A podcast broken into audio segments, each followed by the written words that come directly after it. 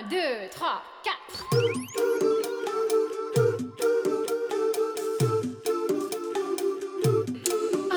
道理我都懂，就是想胡来。Hello，大家好，欢迎来到不许胡来，我是来也。今天有没有发现，这个开场只有我一个人啊？野人呢，他不在家，我闺蜜呢来找我聊天儿，我们俩就突发奇想要录一期这个节目，主要是她的感情经历实在是有一些好刺激！来吧，我们介绍一下，起个艺名，起个艺名，嗯嗯，仙人掌。大姐，对得起九五年的这个这个年纪你要好吗？说九五年吧，那我觉得我就应该叫岁月静好。好吧，呃，主要是我们俩刚刚在聊天时候聊到了她最近一任的男朋友，然后我就在想，以你这姿色是吧？以你这水平，怎么回事儿呢？看男人一个比一个差劲。后来就想着，诶，要不也录出来给大家听一听。呃，我们先从你最近一任开始聊起。最近一任，呃你先把最近一任的他的个人情况先跟大家说一下。就是其实吧，他应该他是有家庭的人，嗯，已婚。已婚的，嗯他是已孩婚的，有孩子的，但是嗯两个人就是相当于跟家庭这边就是常年分居，多大了？呃，四十岁左右，比你大十五岁，又是一个比你大十十十。十对十几岁吧，不到十五，嗯，然后嗯？呢，他的那个状态就是他跟他的家庭，呃，不是说天天哎，就是呃上下班就可以回归家庭啊，看老婆，老婆孩子热炕头的那种，就是常年就就是异地，然后跟家庭联系就会比较少，可能会半个月这样会去见面。呃的一种状态吧，然后嗯在这之前呢，他其实在外面的这种的感情经历也是挺丰富的，嗯然后呢，呃，就是会呃同时去 dating 很多女孩儿，那他老婆知道吗？他老婆应该不管，他老婆是知道，但默许。对，之前有一次好像听他跟我讲，应该是有一次还会闹离婚吧。然后呢，但是他老婆对这个事情好像并没有太大的反应，没有说闹的，就是那种电视剧上闹的就很很离谱的那个样子。嗯，也就是说，他们两个人已经默认是这种关系了，他可以接受他在外边玩儿。不清楚，那是毕竟我也不好，后来我也不想问太多呀。就是，但是这个状态，这个结果就是不会说，哎，看到他在外面玩，然后呢，老婆会去查岗的那种状态。嗯然后？呢，呃，就是我也不知道他老婆在外面会不会有啊，但是他们的这个关系就是属于是这种好像不是太 care 对方这种事情。嗯嗯嗯，对这这是不是你的第一第一段跟已婚男人在一起？对，嗯，嗯，是的，就是第你不能说在一起吧，就是相处吧。就是怎么个相处法？那就是正常，你觉得是跟谈恋爱的那个状态是比较像的呀。但是当我知道他这个情况了之后，说嗯实话，我没有说立马就是我你说这个你说这个道不道德的问题啊，一开始嗯我也会觉得道不道德呢，不也确实不道德，因为他确实是。对吧？人家是有这种家庭的属性的，但是好像你已经进入到那个状态里之后，你的感情情绪上头了之后，嗯后来也发现，他的家庭如果人家老婆也是这种，比比较开放式的这种啊，我跟你只要是共同去，就像做是生活伙伴，共同养育孩子就够了，其他感情干嘛的，我就只要别太过，只要这个别太出界、太出格，嗯嗯。说哎呀闹离婚怎么样，我就可能也就不管你。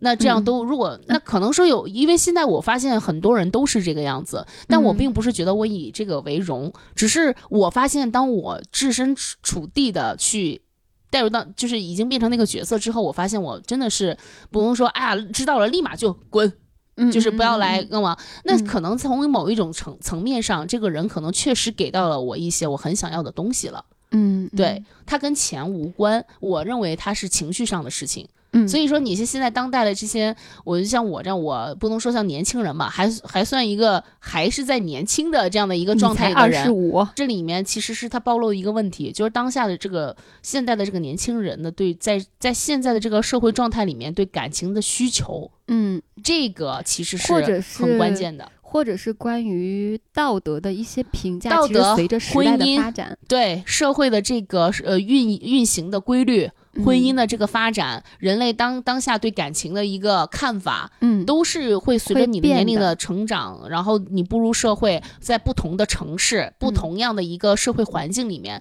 它会发生变化的你。是觉得，如果他们夫妻俩双方就接受这种开放式的婚姻，然后也接受他在外边玩儿的话，那你就心里边没有那么多的负罪感。是的，可能嗯觉得因为我不是第一个，嗯嗯，我相信我也不会是最后一个。你咋还这么开心呢？我不是开心呀，我现在是嗯要很客观看这个问题。嗯呃，在那那那个他，呃比如说他，呃，如果说他们两个非常恩爱、如胶似漆的，然嗯后我肯定我会觉得，从这个点上，我肯定我就接受不了嘛，嗯我就会觉得嗯心里很难受了。那可能我就说，哎，拜拜，不要了，这样你这样嗯感情上各方面上你都非常的尴尬。对吧？嗯嗯你是违背很多的，所以嗯让我会觉得不舒服。但是感觉他并不是这样。嗯然后呢，可能我无论就是就是就是心理负罪感没有那么多吧。嗯，然后再一个就是觉得，那、呃那你会这么想，会不会也是因为你没有那么喜欢他？你也觉得你其实也是在玩儿他，你也可以随时撤。嗯，你上头的时候不会这么想的，你根本不会这么。那你上头了吗？你就上头了，就上头过，嗯嗯嗯，现在逐步下头。好吧，来讲讲下头的这件事儿。对，下头的就是，其实我们相处都还挺好的。然后，呃，我们相处在一起之后，他也是，呃，只跟我嘛，我们说的是一 v 一嘛。然后，但嗯后来他他呃，后来他也是在拼命忙工作，也没有时间。除了他老婆之外，他只能跟你一 v 一，不能再去同时的 dating 别的女对，孩子。对对嗯对对，然后他跟他老婆就刚才也说了，也就很少有一起就是见面，就可能半个月见一次，嗯然后呢，看看孩子这个样子。嗯然后呢，嗯、但后来呢是有一次，就是呃有有一天我感觉他有点奇怪，嗯，然后呢，我们就是吃完饭跟他朋友我们都认识嘛，然后在一起，然后呢，他突然说就觉得我是感觉他事出反常必有妖，嗯然后呢，我们说要去去一个酒，他朋友说哎一起去去去那个酒吧吗？然后呢，其实我是从他朋友言语当中，我就发现，哎，这肯定是有什么问题，因为他在支支支吾吾的说，哎，要不然就走吧，我们回去吧，就不去那个酒吧了。然后其实后来我知道，是因为那个酒吧里面有同时啊，有两个他之前 dating 过的女生都在那个酒吧里，而且他们朋友都认识嘛，都知道。那两个女生怎么能够接受对方，然后同时出现在那个场子里的？是啊，这我理解不了啊，因为嗯。其实这就是我说，他这个男生在很长一段时间，他就是那种，呃，同时 dating 很多女生，都、嗯大家都无所谓，随随嗯。便便都无所谓嘛，就开心嗯。就好了，谁也不会就是太上心吧。嗯就是我觉得，因为你怎么对别人，别人是怎么怎么对你的嘛。嗯这个都是讲，你不说是讲好的吧，就是心里的共识吧，我觉得是嗯这样的。嗯然后，但是我肯定不会啊，因为我觉得我是，我觉得我是个纯爱战神。虽然这个事情不是不对的，嗯，但是我觉得我是比较追求一些非常纯粹的东西的。呃，嗯这个听起来很扯淡，我觉得有很多人也理解不了。但是到那个份儿上，我就是这么想。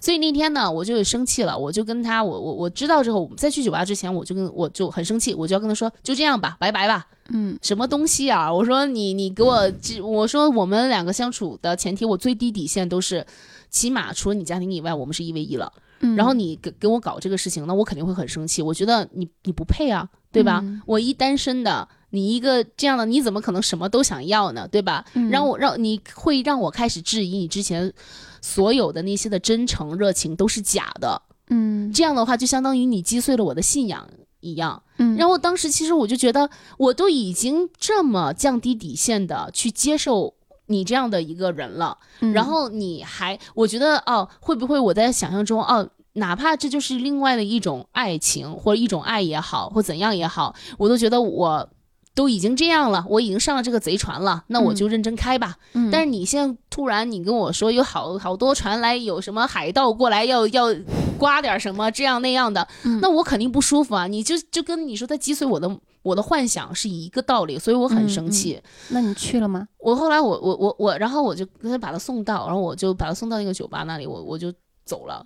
然后那个我说你进去吧，你你嗯你你自己去，没想到他还真去了。其实我当时我在他真的去了真，的好贱啊！对啊，然后其实我在旁边的那个酒吧，然后那个在等他，嗯我看我我在那待一个小时，我看他一个小时后会什么状态。结果一个小时我去那个酒吧，因为他朋友都认识我嘛，然后就是我们三个女生就同时在那个酒吧里啊，你也你，你也真有胆儿，是你也真的是我能不开心。了，我就我知道我这样做就不体面，你当时是已经已经脑子不清醒了吗？不是不清醒，是非常清醒，我很清醒，我也我也没有喝，那你不觉得你去了之后会很没面子吗？我不我不在意这个。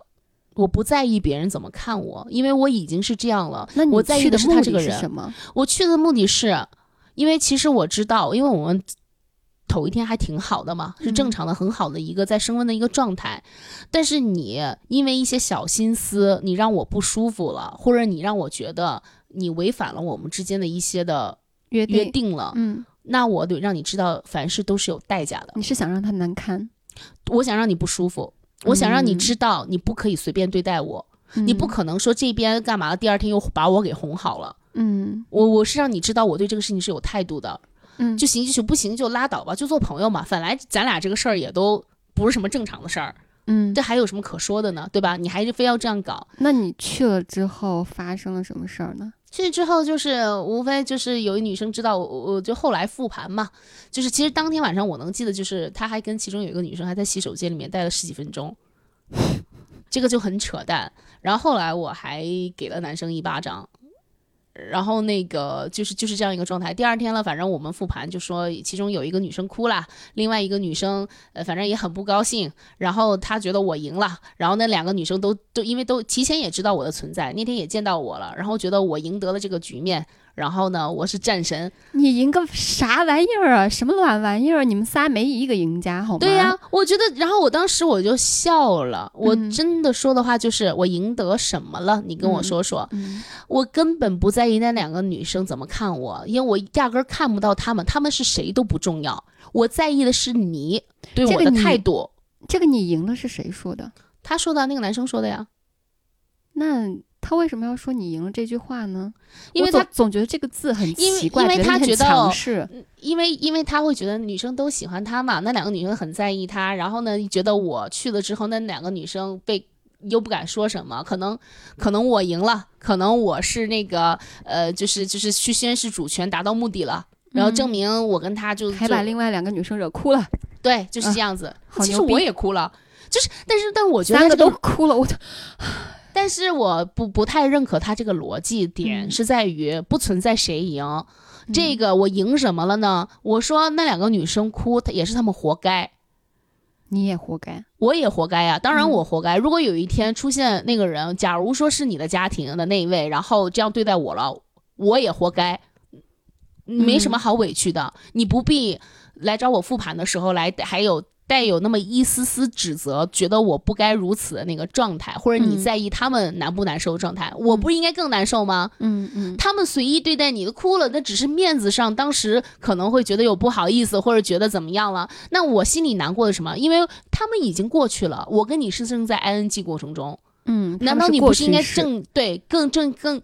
而且你还在跟我说跟我已经一 v 一了，因为我已经做出了很多的变化和改变。你确实我也看到了，只是你不，你让我看到是觉得你不够坚定。你还是有一些些小小心思的，这些小心思你自己都不敢承认。你有没有想过，他所谓的跟你一 v 一都是骗你的？其实他本根本就没有打算一 v 一，他还是要在外边。间，他的时间也是他告诉你的吧？他不跟你在一起的时间，他到底在干嘛？你又不知道。也许是吧，但是嗯就是通过这个事情，我也会综合的去判断很多的信息嘛。但我嗯后来我发现，呃，从这个事情上，我也反思一下我自己。其实我我也有不对的地方，我的不对嗯就是我太圣母了。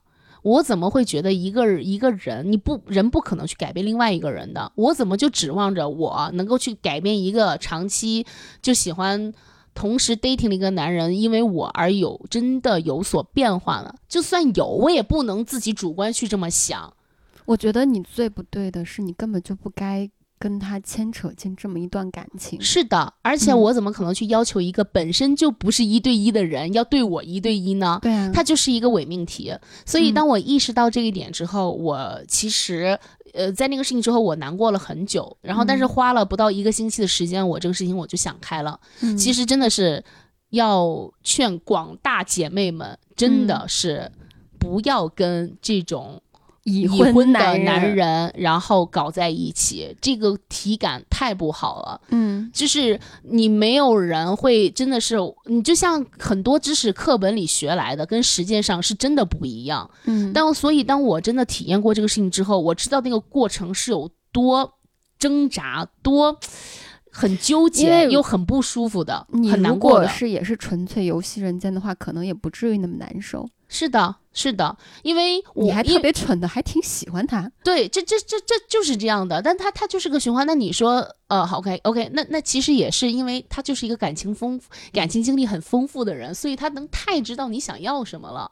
但是你怎么可能要求一个太知道你想要什么的人，没有那种可以去实践很多感情丰富的那样的一个能力呢？他如果说在技巧上不够这么丰富，他也没有那个能力去脚对踏那么多所以呢，当一开始呢你知道有，比如说他是这样一个人的时候，广大姐妹一定远离就好了，不要嗯真的你去冒这个险。你在想哇，我能不能拯救这个男人，让他变得好好好好好专注，好那个真挚。不可能救他好吗？对我这个是是我我太把自己当回事儿了，嗯，这个是我对我自己的反思。而且真的，我想了一下，那天三个人的场面真的挺尴尬的，在外人看来也是很丢脸的一件事儿。而且也像你说的，他老婆如果说是不在意还好，如果有一天在意上门了，给你一巴掌，那也是我活该的，对，那也是你得受着的。对对对，其实、呃是的，所以嗯我不会觉得这个事情我委屈，嗯因为这个事情我就跟那两个女生那个绿茶婊就不不会讲着啊，我好委屈，怎么可以这样对待我？不会，我当我已经 get 到这个事情的时候，我就已经想好了未来可能会发生发生的情况和也做好现象。了接受的准备。我接受准准备，如果有一天我要是被怼了，那就是我活该。嗯，但我不会，但是在这个事情上，我并没有想说，哎，我要什么上位啊，或者要跟他组建家庭，我没有，我没有这样，嗯因为我不会，那不至于那么傻吧？嗯，对，因为为我其实把它想的就是，真的要是喜欢，有一段好的经历就散了，最后都很体面的就分开，你嗯谁都不要影响各自的生活。但是，我觉得像我一个其实感情还比较丰富的人，我都 hold 不住这样的一个情况，这个过程让你很痛苦，他痛苦的点太多了，没法一一细说。但是真的是要劝各位，就是远离这样的这种感情经历。嗯，真的，它一定会影响你对感情的判断，或对你对爱情观的一个思考，而他会觉得他会消磨你的真诚。对，而且我觉得一旦做了这么一次尝试之后，自己的道德底线会逐渐的变低。是的，原来比如说周围有朋友，呃，谁跟嗯谁好了，就男男生朋友在外面找女朋友，或者嗯女女生朋友就结婚了，然后在外面找男人，我看看，呃，就看看，但心里不不认同。嗯然后呢，就是但是也不会说什么，那但这都是每个人生活的权利。嗯大家是这样的，包括现在婚姻离婚率这么高，我是觉得事儿不发生我我身上，我就不去过多想这个事儿。嗯对。但是真的发生到自己身上了之后，我其实到最后真正在意的还真不是道德的问题，我只是嗯在于。你当你有法律有这种婚姻这张纸去限定它的时候，它就必然有它的道理。嗯你不可能人什么都想要，你嗯想要的东西，如果说我也就是游戏人间没问题，那我谁都不在意，我当然嗯谁都不在意了。但是我不是，我内心里面还是追求那种很纯粹的感情，是一种很非常幸福的、很好的一种爱情的一种状态。但是这种状态一定不可能发生在这样的人身上。那你为什么还要？你明明知道你想要什么，你干嘛还要去？你我有在，这就是我刚才说的，你在冒险。我一开始以为，因为我没有现实生活碰到我真的很喜欢的人，然后呢，就是那就都 single single 吧，都是一对一的单单身的状态，没有。但结果他是他，因为他太符合你想象中的样子了。但是到后来你知道他又是那样一个状态的时候，你是已经进来了你。是先喜欢他，然后后来知道他的已婚身份的是吗？对呀、先对他有感觉的，后来才知道的，不是我嗯一上来就知道他结婚，那来吧，那我不是这样的人呢。嗯，就嗯。但是你已经进入到这个状态里了，你后来你才知道，但是你已经进，但是你已经进来了，嗯嗯，嗯。是这样一种情况。我有点理解了。对呀、那所以嗯。说我就说为什么为什么人呃。就是没事儿没落在自己头上，你总觉得自己是可以能够处理的很好的，然后真的是碰到这个事情上了，你发现自己不会做的那么好，你已经进嗯。来了，而且有时候我心里其实也觉得，我都觉得，如果有一天我我我结婚了，我的老公这样对我。多难受呀！我也同时也嗯会想到他的家庭也多难受啊，他的小孩。我本意上，我的道德上其实是在拉着我不该如此的，但是嗯你已经进入到那个状态里面，人肯定还是自私的，只会先想到自己想要什么。但嗯其实你把这个周期放长，你就会发现它是无法协调的，嗯，因为你又没办法一时之间断掉。对对，除非说这个社会的未来的规律说大家呃。就开放都是开放式婚姻，说大家嗯都对这个事情都已经毫无畏惧了，嗯，只是说来规一那张纸就真真只是在去界定财产的一个保障的时候，嗯那可能那个时候社会形态也会发生变化。我不知道嗯那里会不会有这么一天，也许会有，也许不会有，我不知道。嗯我只是非常客观的去看待我这自己的这一段经历。但是嗯我觉得，以按照现在的人类的情感，包括社会运转的这个规律来看的话，我觉得还是不要去尝试这样的事情，因为真的很难受。包括在嗯这里面，我也受到了很多。当然，我快乐过，但我也难过过。嗯是这样的，所以我觉得呃最好不要这样。嗯，好，那这一段说完了，我们聊聊你别的。上一任男朋友也是一个四十多的，是吧？是啊，四十四十多岁人，但那个我们都很好，我们属于是相处了三年，生活在一起吧，就是特别。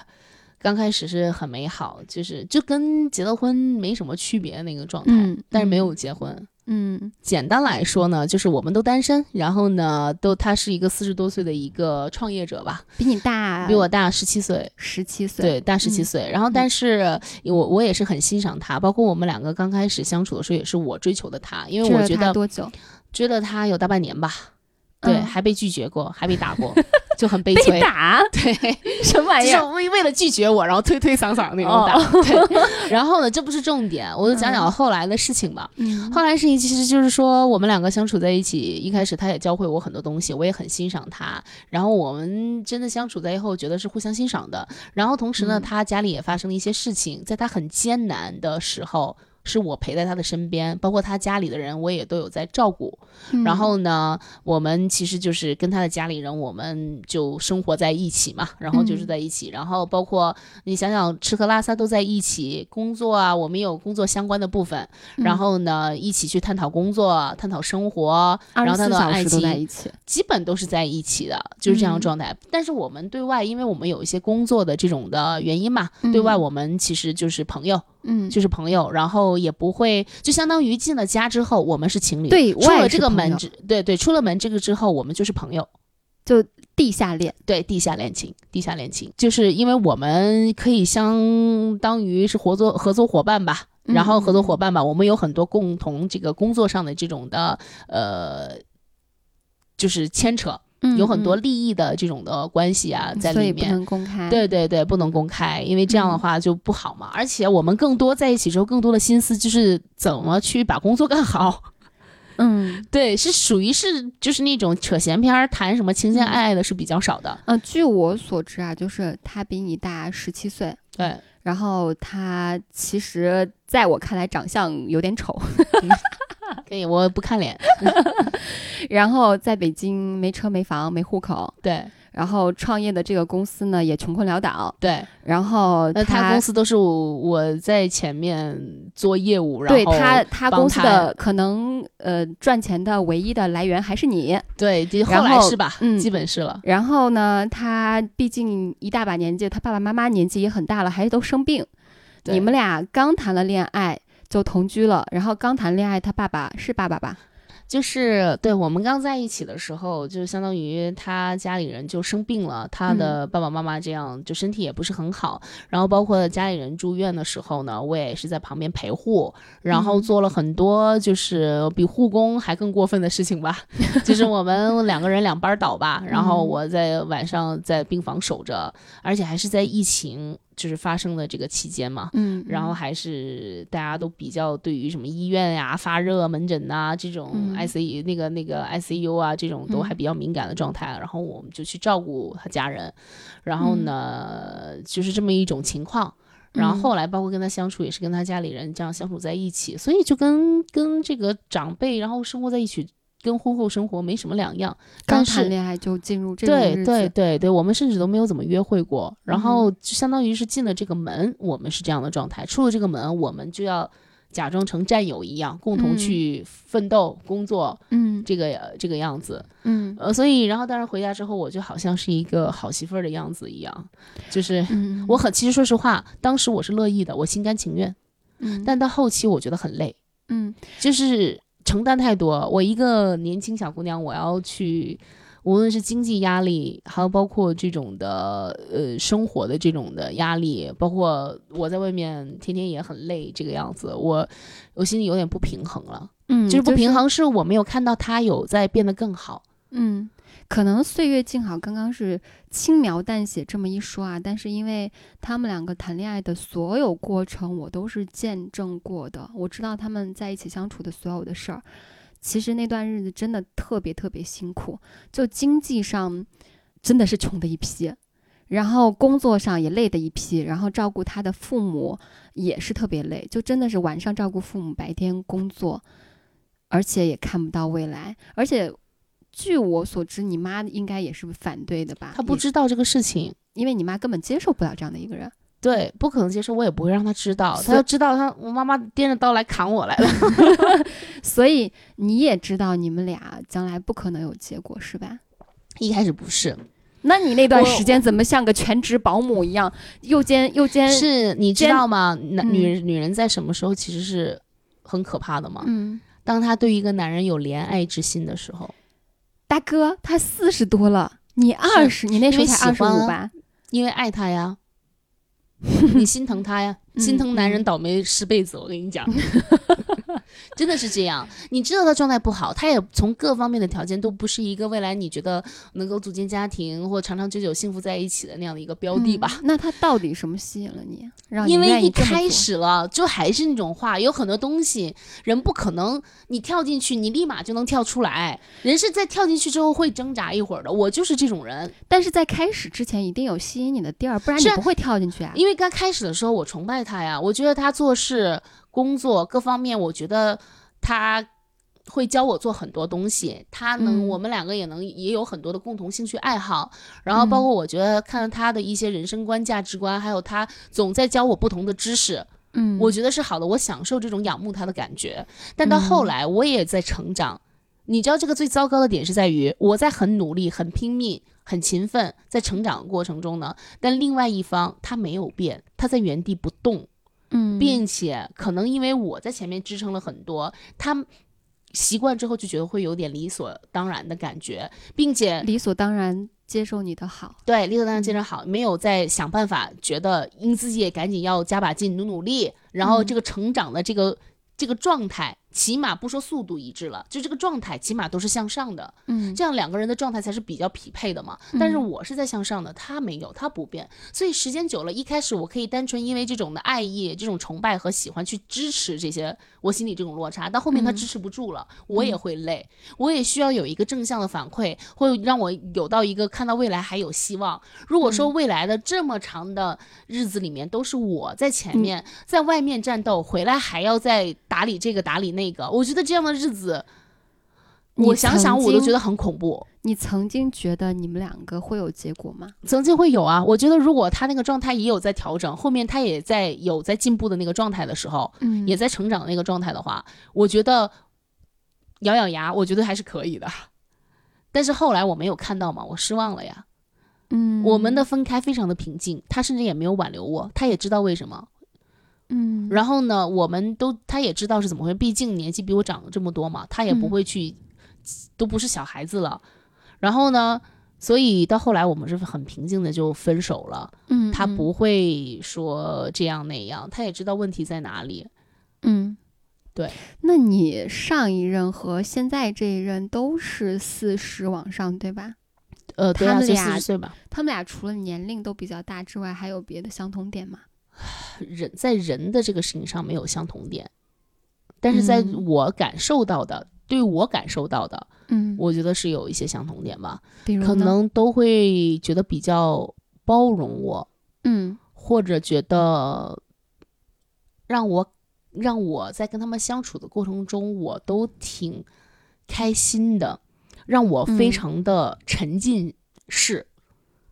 他跟长得帅不帅、有钱没钱没关系，嗯，而是说你跟那个人相处的时候，你就很愉悦，你嗯就很放松。什么点让你觉得特愉悦呢？他们两个点也不一样。第一个点是在于，我觉得我还挺崇拜感，不是崇拜了，后来没有崇拜了，都、嗯都知道什么样了。尤其是你天天生活在一起，然后只是觉得他可以包容你很多事情，嗯，他他不跟你计较很多。就比如说我有时候发个神经，闹个什么小脾气，嗯他不会觉得哎你怎么这样，他反而他跟我一起发神经，让你觉得就很有乐趣。就是我们会做一些就是那种很多不同的事情吧，嗯，然后让你觉得觉得生活很有趣。嗯然后另外上一个我刚才说的那个那个男生，他也是让我觉得跟他生活在一起，我觉得相处在一起，我觉得会很很开心，我觉得生活会变得很有趣。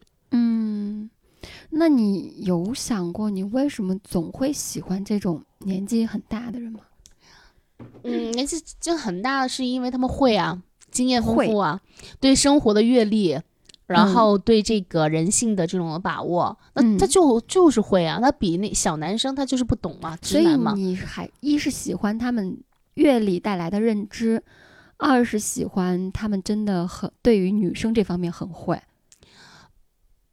呃，不是，我其实反而不是觉得他对女生很会吧，而嗯。是对，呃因为我喜欢这个人的时候呢，并不是看他怎么对一个女生，怎么哎呀撩拨一个女生啊，怎么套路，我不是这种，嗯。而是你能通过对生活、对工作也好，生活也好，对这个，个生活的那种比较睿智，或者是比较，就是你是欣赏他这个人。嗯嗯，你知道吗？是欣赏他这个人，是很会，就是无论是跟朋友的相处，还是做事情的那种的立场、态度和那种知识，总之还是喜欢他们的脑子。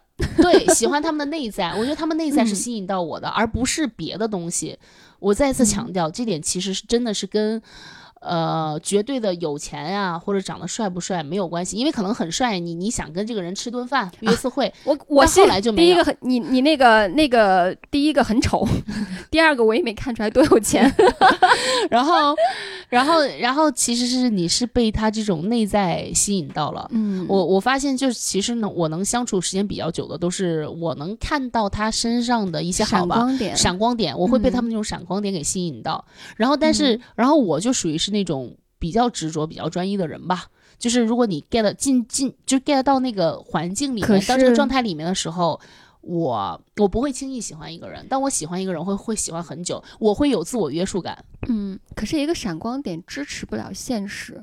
因为我是因为我具有一双可以发现别人很多优点的眼睛、啊，哎呦妈呀！自己给自己洗脑，他就是这样的，嗯，我会自己给你觉得你自己洗脑。蠢不蠢？嗯，受到伤害不高兴的时候，会觉得自己很蠢，但是你又觉得你在享受这个过程就够了？对我觉得那就是有我这样的人啊，嗯，那那那不然那个从古至今那么多这个痴男怨女，那如果道理说出来大家都能理理解都能做得到的话，哪还有这么多古今中外的作品呀、你是觉得你现我顺在其自然。感情只在只在意这个过程，不在意结果吗？我会在意结果，我也想要有。如果说，但是这个事情就是我觉得这是注定的不是。这么做的。我跟你说，这个事情就是这样，他嗯碰到了、嗯你，我肯定不会故意去找不愉快，找嗯那种奇奇怪怪的人、或奇奇怪怪的这种的事情，对吧？嗯但是如果你碰到了，你就是碰到了。嗯我只能说，尽量在不伤害，先是不伤害自己，再去想不伤害别人的情况下，我嗯能怎么办？嗯及我也会，我现在长大了，随着自己心智成熟，我也明白及时止损的意义，就及时及时止损。那这一任干嘛还不及时止损？再及时止损？我也有在 采略我的方式呀，但是我不嗯会把这个方式每天告诉给你或告诉给别人我怎么做，但我自己心里很明白。嗯，你要慢慢的淡出。对，因为这种东西是跟别人说再多也没有用，你也、嗯我也不奢望别人去怎么去理解我这个，因为这其实说白了，再好的朋友，你的家人或干嘛，世界上你最能靠的都是靠自己，嗯你只能给嗯自己交代，所以你自己想明白这个问题，对自己负责就好了。嗯，你不要说嗯对别人负责，我跟你说，就算是男女什么呃夫妻之间，谁也不可能做到一辈子对对方负责的，人只嗯能对自己负责，嗯非常现实。嗯然后那种什么情情爱爱那种高大上的这种的东西，还有包括我幻想中的脑子里的爱情，我相信它存在，但它不嗯不一定会落在我的身上，我得接嗯受这个事儿，但不代表我现在这个状态我就放弃了。嗯，我没有放弃，我依然觉得 OK，就算哪怕我经历过这一段不是很好的一个这样的一段，看起来不是是非常有瑕疵的一段过程或感情，但是我并不后悔。说实在话，我不后悔。就算嗯我长个教训，起码你现在没有吃什么大亏，没有嗯搞到那种鸡飞狗跳的那种头破血流的那种样子吧。嗯起码我知道，OK，我知道这个是什么感觉了，很不舒服。我下次不会这样，下次嗯我就一定在一开始感觉到有不对劲手，赶紧不要忘了当时你是怎么难受的，千万不要这样子。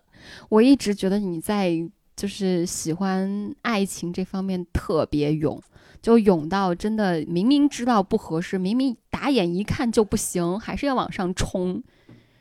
我就在意体验嘛，那就是这样。嗯你碰到了，我得要遵嗯从我自己的内心。我到现在，我其实我不后悔这个事情，嗯无论是这一段啊、上一段还是上上一段，我都不后悔。那都是当时当下的我，我愿意这么去做。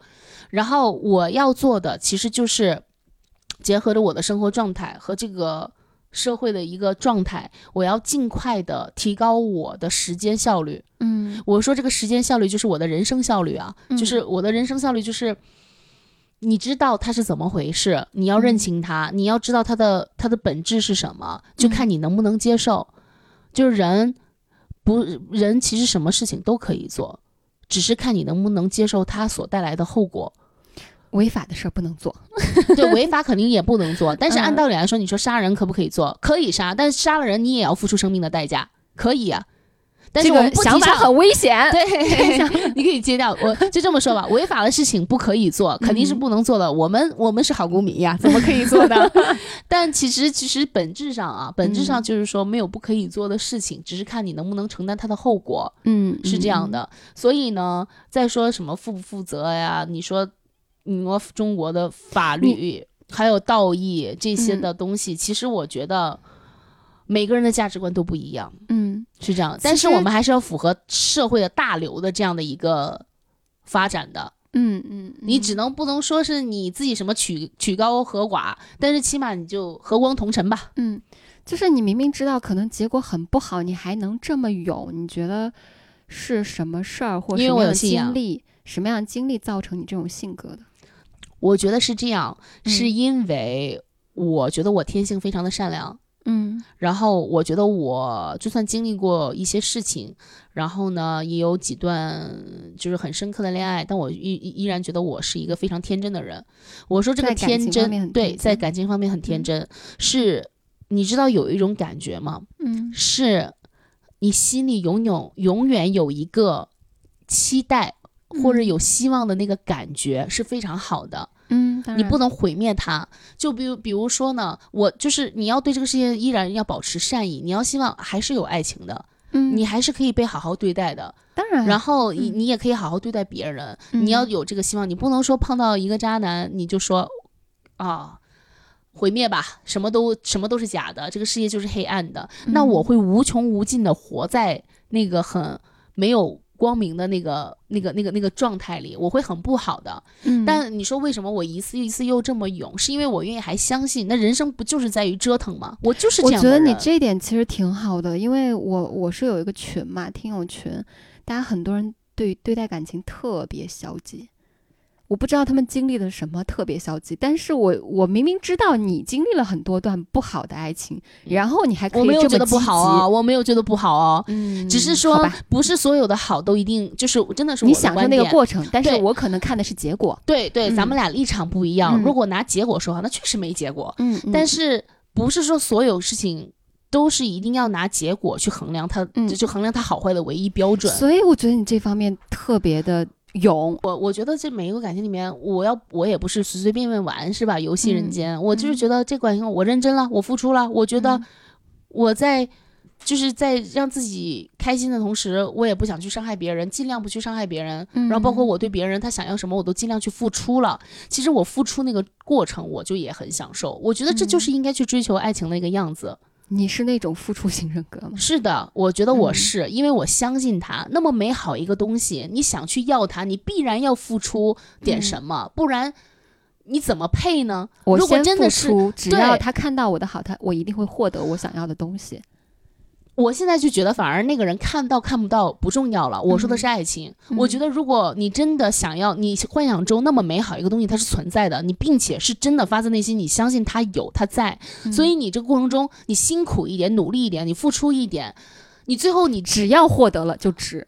你就算迫不得，我也知道我为这个事情付出过了，我永远还有期待，我是有希望的。但我不会因为我我就比如说我要去爬山，它山就在那里，我相信这个山上的风景一定很好，我想努力去爬它。但我这次可能爬到一半我受伤了，但我不会说这个风景不怎么地，嗯不会。但我下次我依然还是想去，我还是想走上去看一看。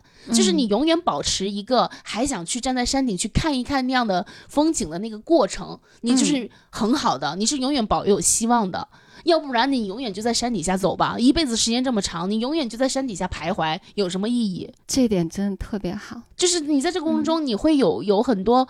呃，别人这样的看法，或者这样那样的评价，会觉得你不值得，或者你觉得，呃，你这样不不好，或者也怎么要这样呢？会有各种各种的那种噪音在里面。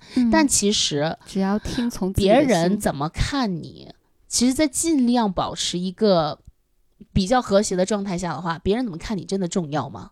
谁会对你负责呢？其实你的事情在朋友眼里，其实哎，今天产生一些共鸣、一些情绪之后，谁第二天都是只顾自己的事情。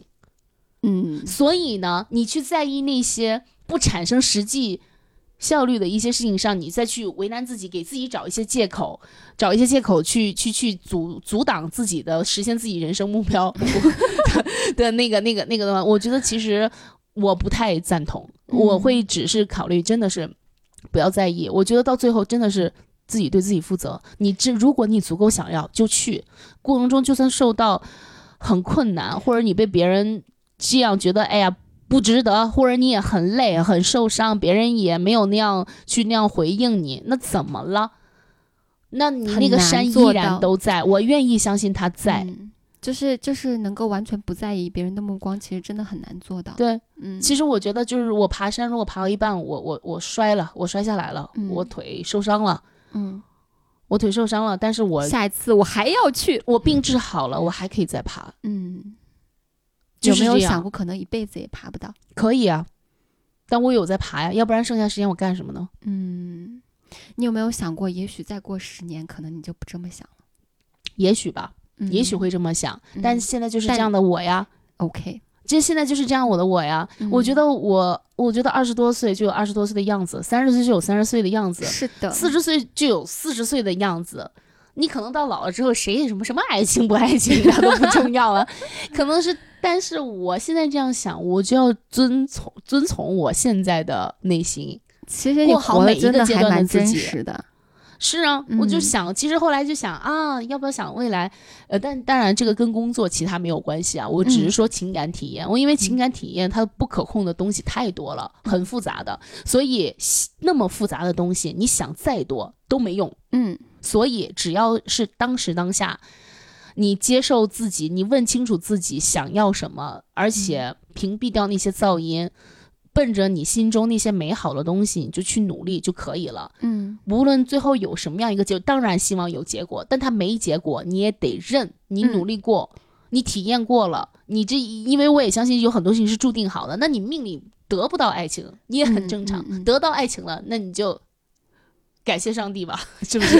那就得不到也就这样。嗯我们听完“岁月静好”这么一段话，我不知道大家有没有跟我有一有一样的感觉，就是真的很复杂，你很难去评判它。明明你在听到第一个故事时候，你可能想要去批判他的道德观或者批判一些什么，但是你完整的听下来的话，你会觉得他有他很美好、很纯粹、很执着的地方。不管怎么说吧，现有的爱情是不要介入的，我们尽量不要去介入这样的感情，是是千万不要，对，非常不提倡。我跟你说，嗯姐妹真的很痛苦的。嗯这样，这个首先，这个无论是从法律、道德，还是从你内心的感受上，都不好。你看，这一个亲历者已经现身说法，不管你有多喜欢他，也不要介入别人的感情。然后也希望大家口下留情，就是当然啊，有有你的不同的观点、不同的想法，该评论评论，但是请不要发出一些带有情绪的攻击之类的话题。我觉得，没关系啊，其实嗯我觉得就很正常，因为嗯每个人立场不一样嘛。嗯因为有些可能也是有自己男朋友就有出轨过啊，或者怎么样的。我遇到他碰到他点，他肯定会很生气。对他一定会的，但嗯是我去讲说，我首先先说这个事情肯定不是什么值得骄傲的事情，我也嗯不会说我对这个事情那丝一点点的不好的感觉都没有，肯定有啊，要不然嗯我不会这么说。纠结。但是呢，就是呃我觉得立场不一样，价值观不一样，每个人听到这些东西的感觉也都不一样，只能说作为一个分享者就说这些吧。好吧，那这期节目就到这儿了，拜拜，感谢大家的收听。